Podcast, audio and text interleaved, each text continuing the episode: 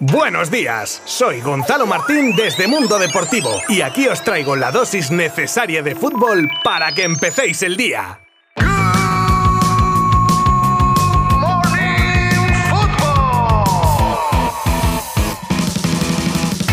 Buena jornada goleadora la del día de ayer, con dos claros equipos animadores del gol que aumentaron la media del domingo. El primero de ellos, el Villarreal, que sumaba tres puntos ante el español gracias a su contundente 5 a 1. Goles curiosamente de dos jugadores, Boula Yedia, que cerraba la cuenta del submarino, y el gran protagonista Jeremy Pino, que conseguía un póker de tantos. El llamado de la honra lo marcaba Vare para los Pericos. Luego viajamos a Sevilla para disfrutar del derby palense que se llevaba el equipo de Lopetegui, que hacía una gran primera parte donde Rakitic Munir hacían los dos goles de su equipo, que en la segunda parte supo retener las acometidas verdiblancas concediendo un gol, eso sí, ya en el minuto 93, obra de Sergio Canales. Nos pasamos ahora al Real Sociedad Osasuna que cerraba con un solitario gol de Ari Celustondo con mucho sufrimiento, pero que dejaba respirar a los donostiarras un poco tras los malos resultados obtenidos los últimos tiempos. Y llegamos al otro partido que añadía cuatro goles a la estadística de la jornada, a la fiesta del fútbol. Es la que se vivió en el Camp Nou en uno de los clásicos del fútbol español y donde solo hubo dos colores, el azul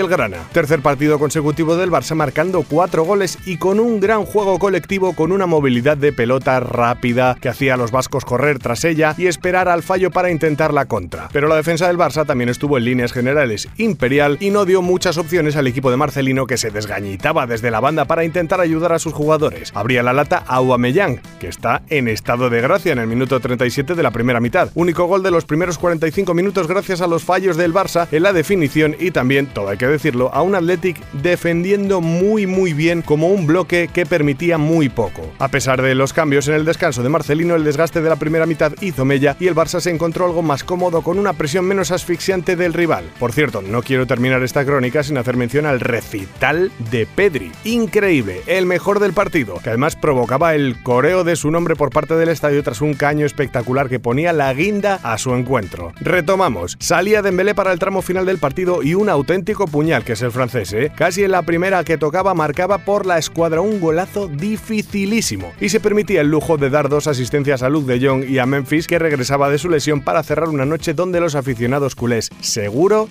que se han ido a la cama con una sonrisa. Ayer vivimos un déjà vu con un portero español protagonista como lo era también en la otra ocasión. La primera la vivía en la final de la Europa League de Gea que no detenía un penalti y fallaba el suyo para dar el título al Villarreal. Ayer en la final de la Copa de la Liga Inglesa no era titular nuestro protagonista, pero salía Kepa exclusivamente a la tanda de penaltis y aparte de no parar uno solo del rival, tras el acierto de todos sus compañeros fallaba el suyo y daba el título al Liverpool. Antes os contaba el póker de goles de Jeremy Pino, pero al ver la hazaña con algo de perspectiva, observamos que nos tenemos que ir a hace dos años nada más y nada menos que con Leo Messi, último anotador de cuatro goles en liga en un 5 a 0 ante Leibar. Así, Jeremy recoge el testigo del argentino. Renan Lodi daba el sábado los tres puntos al Atlético de Madrid con dos goles suyos y Simeone tenía el detallazo de sustituirlo a tres minutos del final.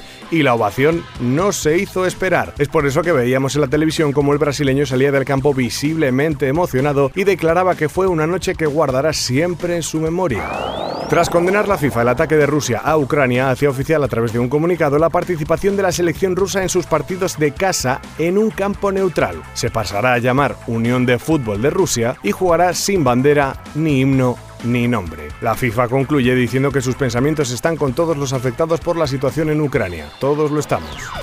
Tras los últimos rumores sobre el acercamiento serio del Real Madrid a Haaland, ahora sale Jan H. Fjortov, espero haberlo dicho bien, exfutbolista y amigo íntimo del padre del noruego para desmentir todo y dice que no es cierto ningún acuerdo con el Real Madrid, que el proceso de elección de dónde jugará Haaland está siendo muy minucioso y la decisión no está tomada. En Barcelona lucharán hasta el final por hacerse con la piedra angular del nuevo proyecto culé.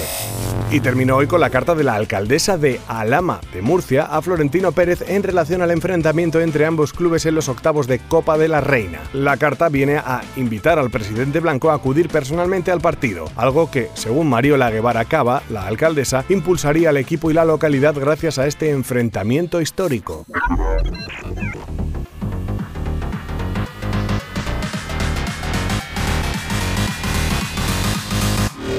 Good Morning Football llega a su fin por hoy. Mañana volvemos con más noticias, curiosidades, el cierre de la jornada de liga y muchas cosas más.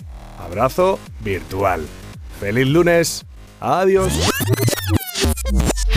Mundo Deportivo te ha ofrecido Good Morning Football, la dosis necesaria de fútbol para comenzar el día.